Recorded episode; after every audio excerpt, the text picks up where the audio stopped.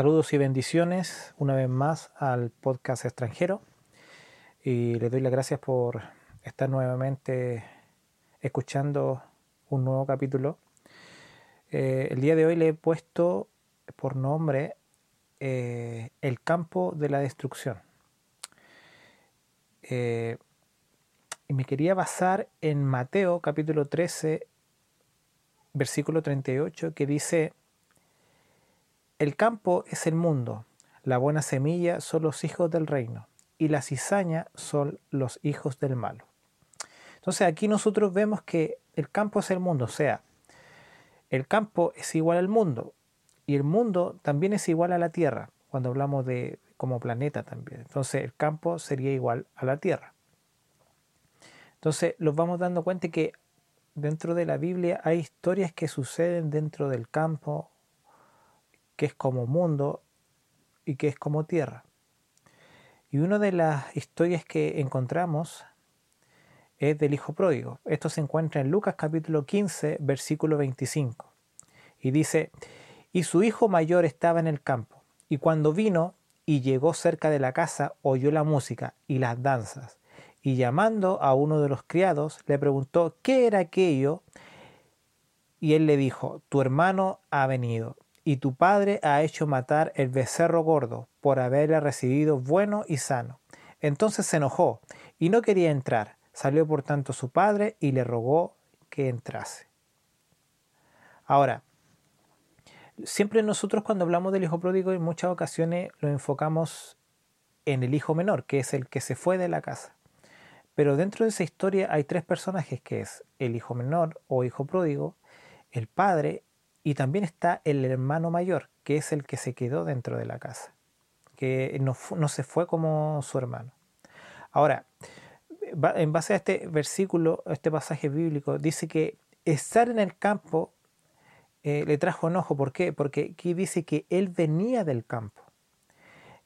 Y con todo lo que él eh, supo que estaba pasando en la casa de su padre, él se enojó. O sea, cuando nosotros vemos una figura espiritual sobre este pasaje bíblico, nos damos cuenta de que cuando tú vienes del mundo, cuando tú traes cosas del mundo, eh, como del campo, eso te puede traer enojo a ti.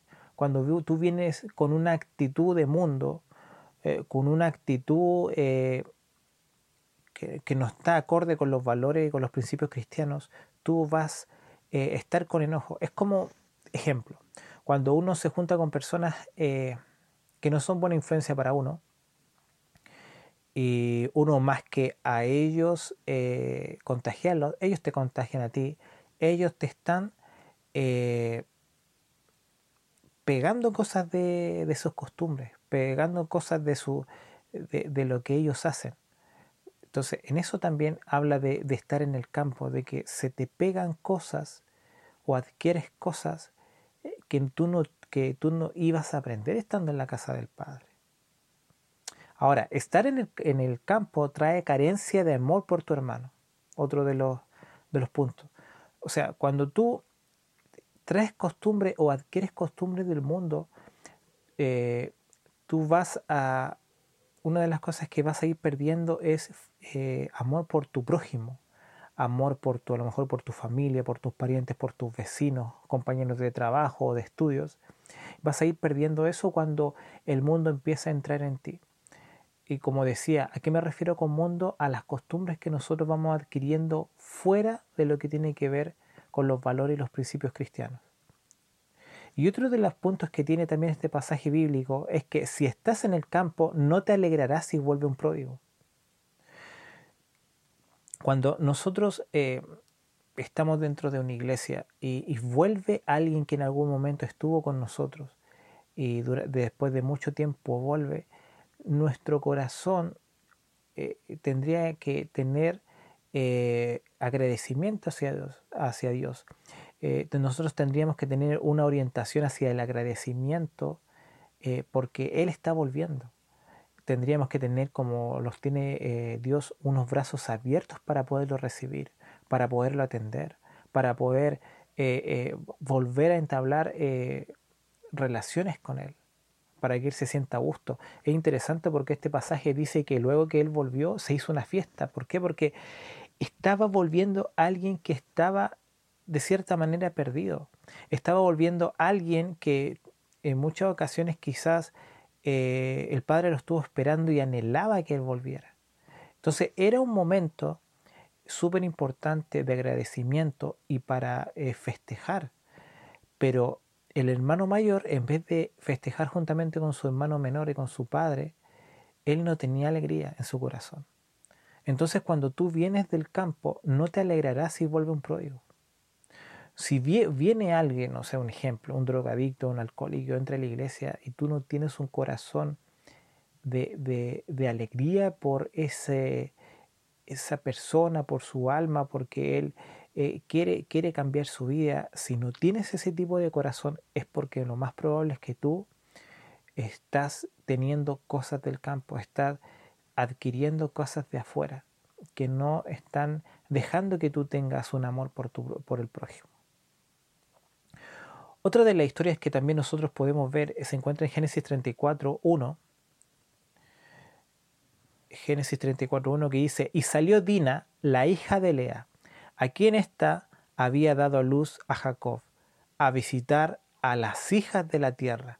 Y cuando la vio Siquem, hijo de Amor, Ebeo, príncipe de la tierra, se la llevó y se acostó con ella y la violó. Y, la violó. y él se prendó de Dina hija de Jacob, y amó a la joven y la habló tiernamente. Entonces aquí vemos nosotros la historia de una de la, la hija de Jacob, la cual salió eh, a juntarse con las hijas de la tierra y, y, un hombre la vio, la, de cierta manera la raptó y se la violó. Entonces, si volvemos a, una figura espiritual, si visitas a las hijas de la tierra, ¿quiénes son las hijas de la tierra? Son, son por ejemplo, son personas que no le pueden dar una buena influencia a, tus hijos. Tú siempre tienes que estar pendiente de quiénes son los amigos de tu, hijo.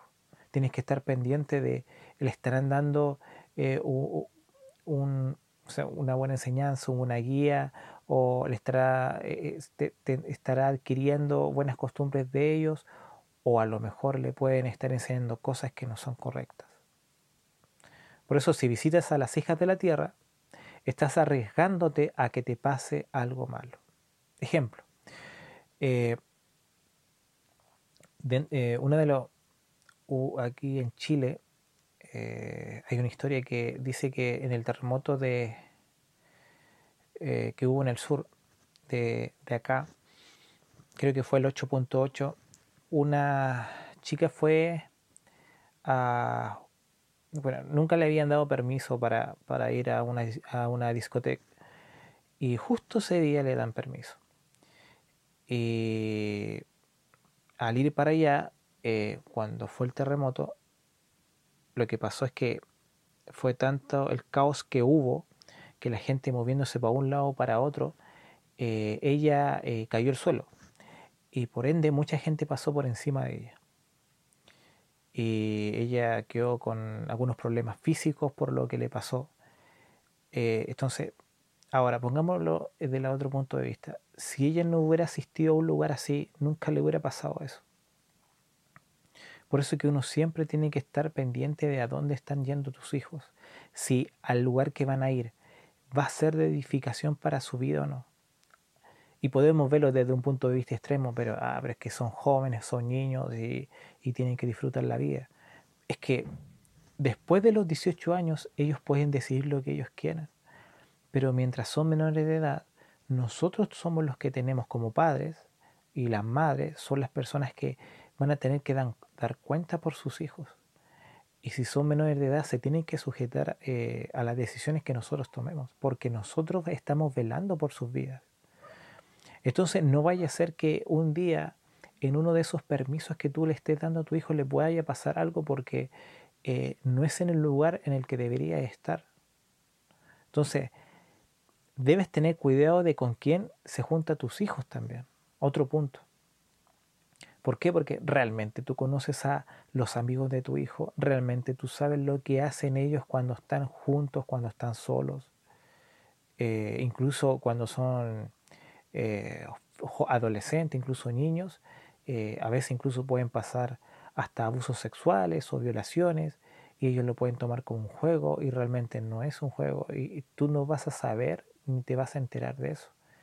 Y hay muchas historias sobre que, en su adolescencia o en su niñez, eh, el, no sé, pues, el, hermano de, del niño al cual fue a visitar, eh, o a lo mejor el padre o el padrastro eh, abusó de ellos o, algo más. Entonces siempre tenemos que saber con quién se juntan nuestros hijos y el entorno de la persona con quien se junta. Ahora, ¿sabes qué hacen tus hijos con sus amigos cuando se quedan con ellos? Y este otro punto. Ejemplo, pon que tiene 10 años tu hijo y le das permiso a una pijamada. Entonces se junta con diferentes compañeros, amigos, y tú sabes realmente lo que están haciendo. Entonces uno lo, más normal sería, ah, están viendo una película, compartiendo, comiendo, conversando. Pero tú sabes realmente si a lo mejor están eh, bebiendo alcohol o se están drogando o a lo mejor pueden estar viendo alguna película pornográfica eh, o teniendo conversaciones que no son edificantes para su vida. Eh, entonces, o, cosas más graves.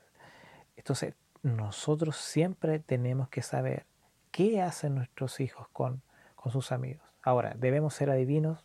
No, no, no ese es el punto, sino que tú, una de las primeras cosas que uno debe hacer es invitar a esos mismos jóvenes a la casa de uno y que se queden en la casa de uno. Y ahí tú vas a saber el comportamiento que ellos van teniendo. Vas a saber cómo son, vas a saber qué cosas eh, eh, hablan, cuáles son sus intereses y en base a eso tú vas a saber si son personas que van a ir eh, enseñándole, enseñándole y guiándole a, a, tus hijos en buen camino o realmente son personas que nos dan una buena influencia. Otro punto es pasar tiempo con las hijas de la tierra trae malas costumbres.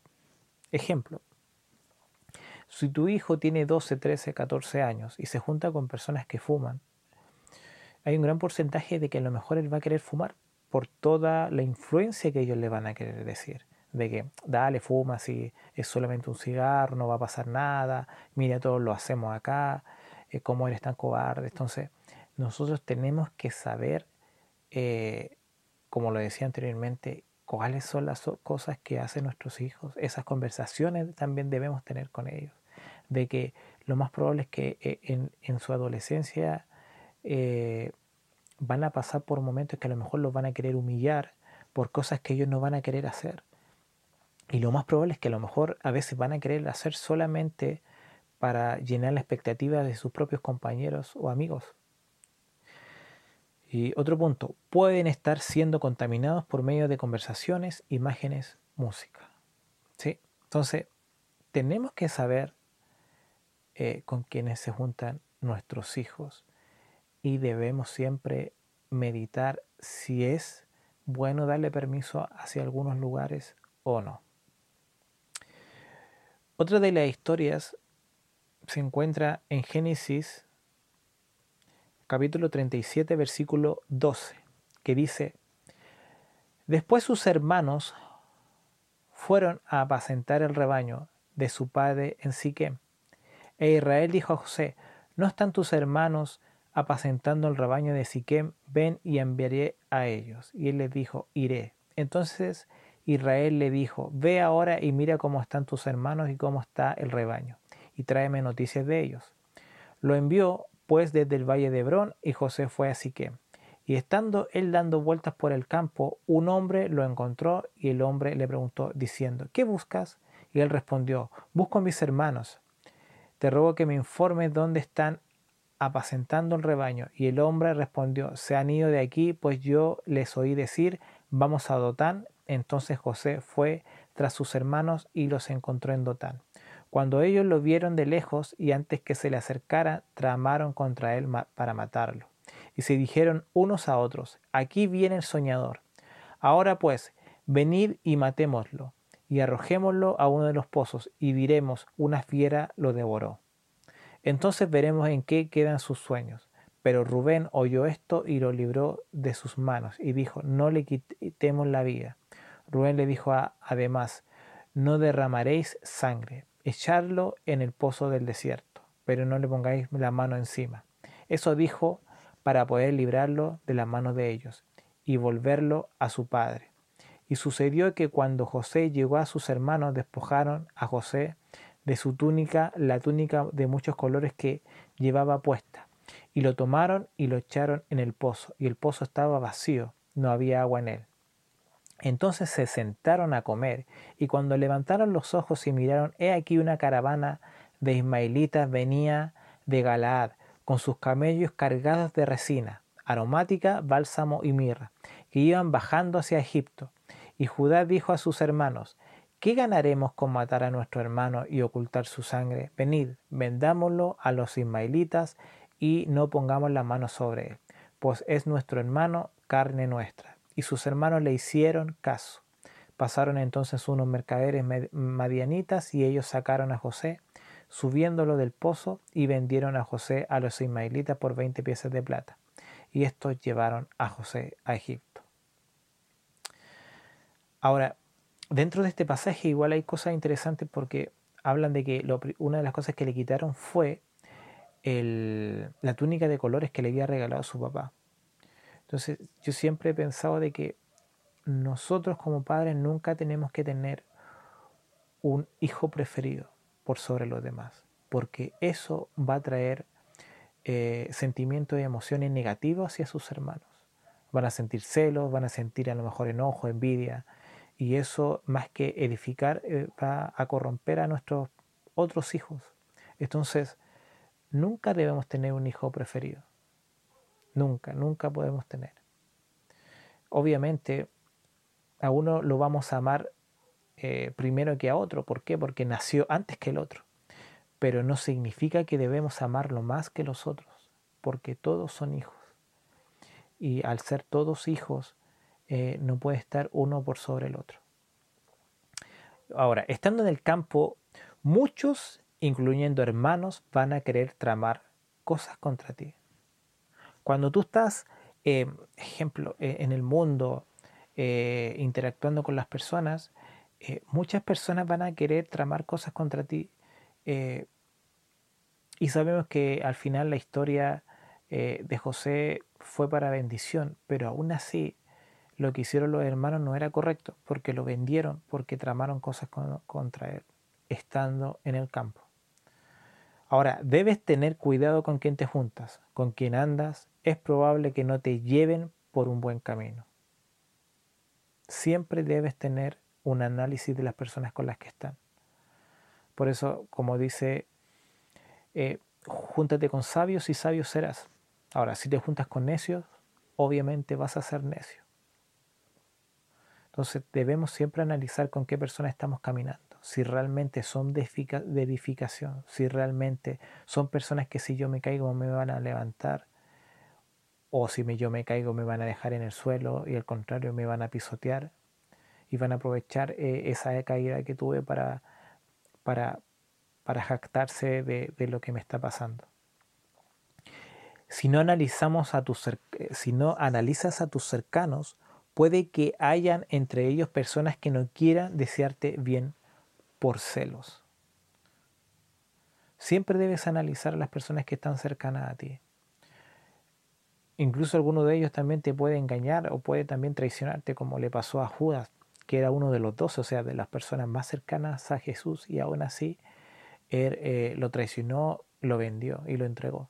Entonces siempre debemos analizar a qué personas tenemos cerca. Puede ser a lo mejor que él quiere quitarte lo que tú tienes, en este caso, hay personas que son líderes dentro de la iglesia, a lo mejor el segundo que está al mando, lo único que quiere es eh, quitarte el lugar que tú tienes, en vez de estar bendición desde cada día. Eh, otro punto. Estando en el campo intentarán humillarte y avergonzarte por las veces que Dios te ha usado, como pasó con José y los sueños que tenía.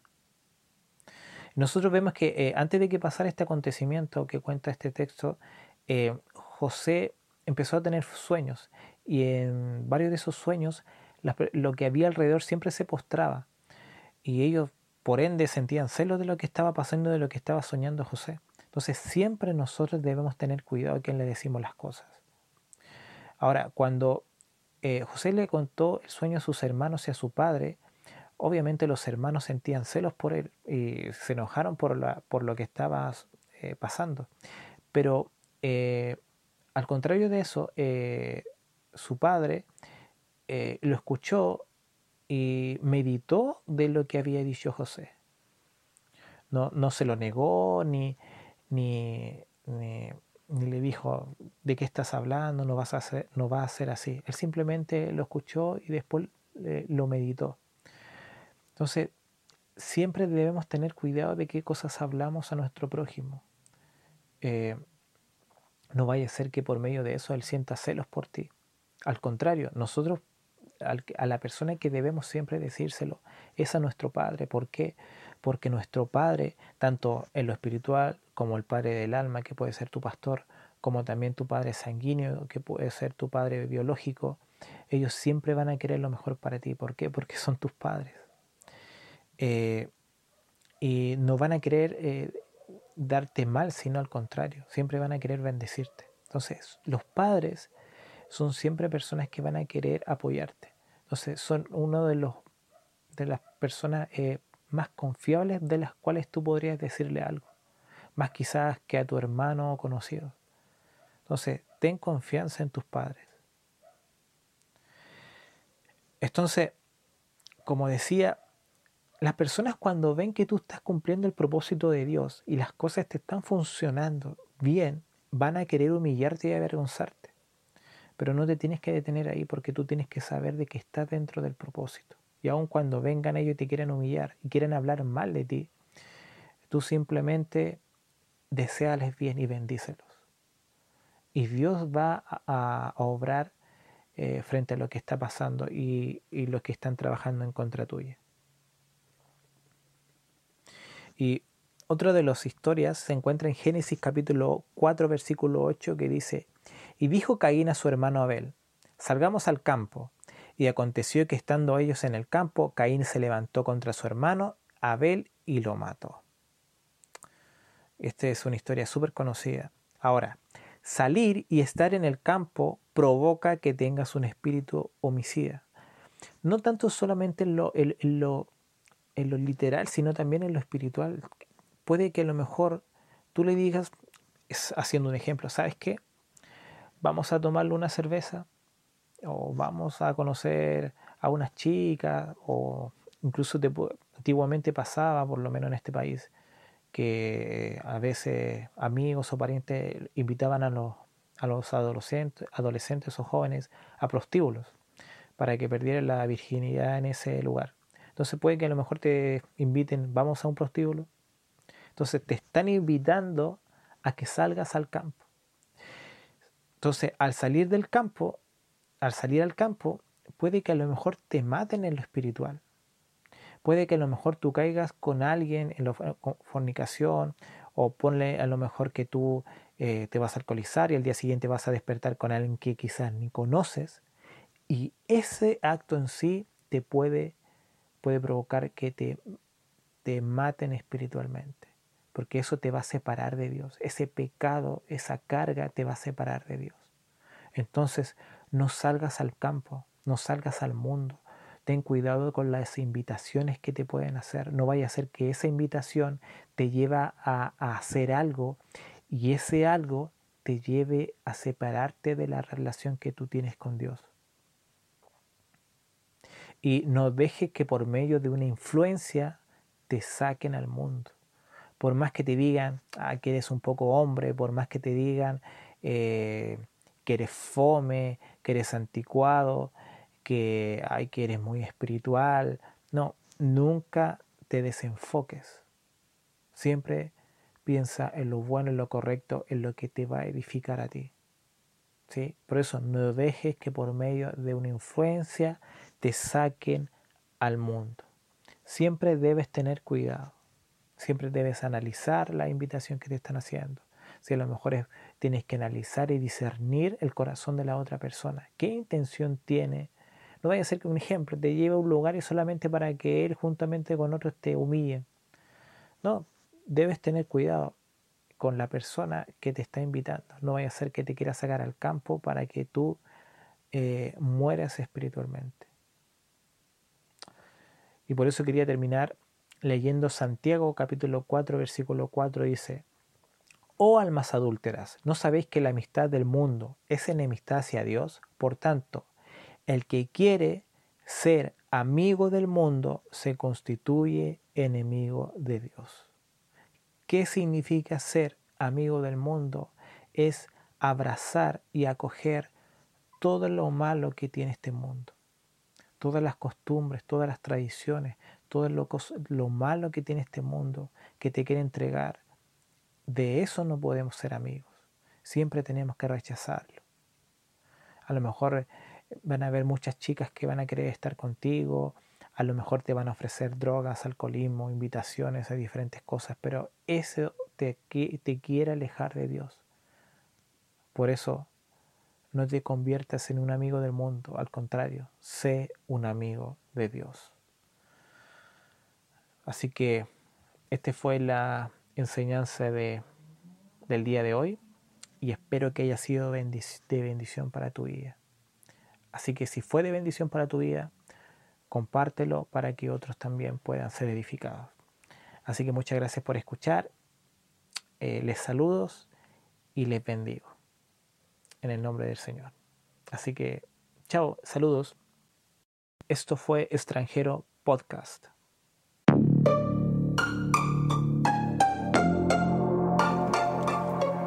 Hey, ¿te gustó este podcast? Visita Podcast Cristianos en Español en Instagram, Facebook y Twitter para encontrar más podcasts como este.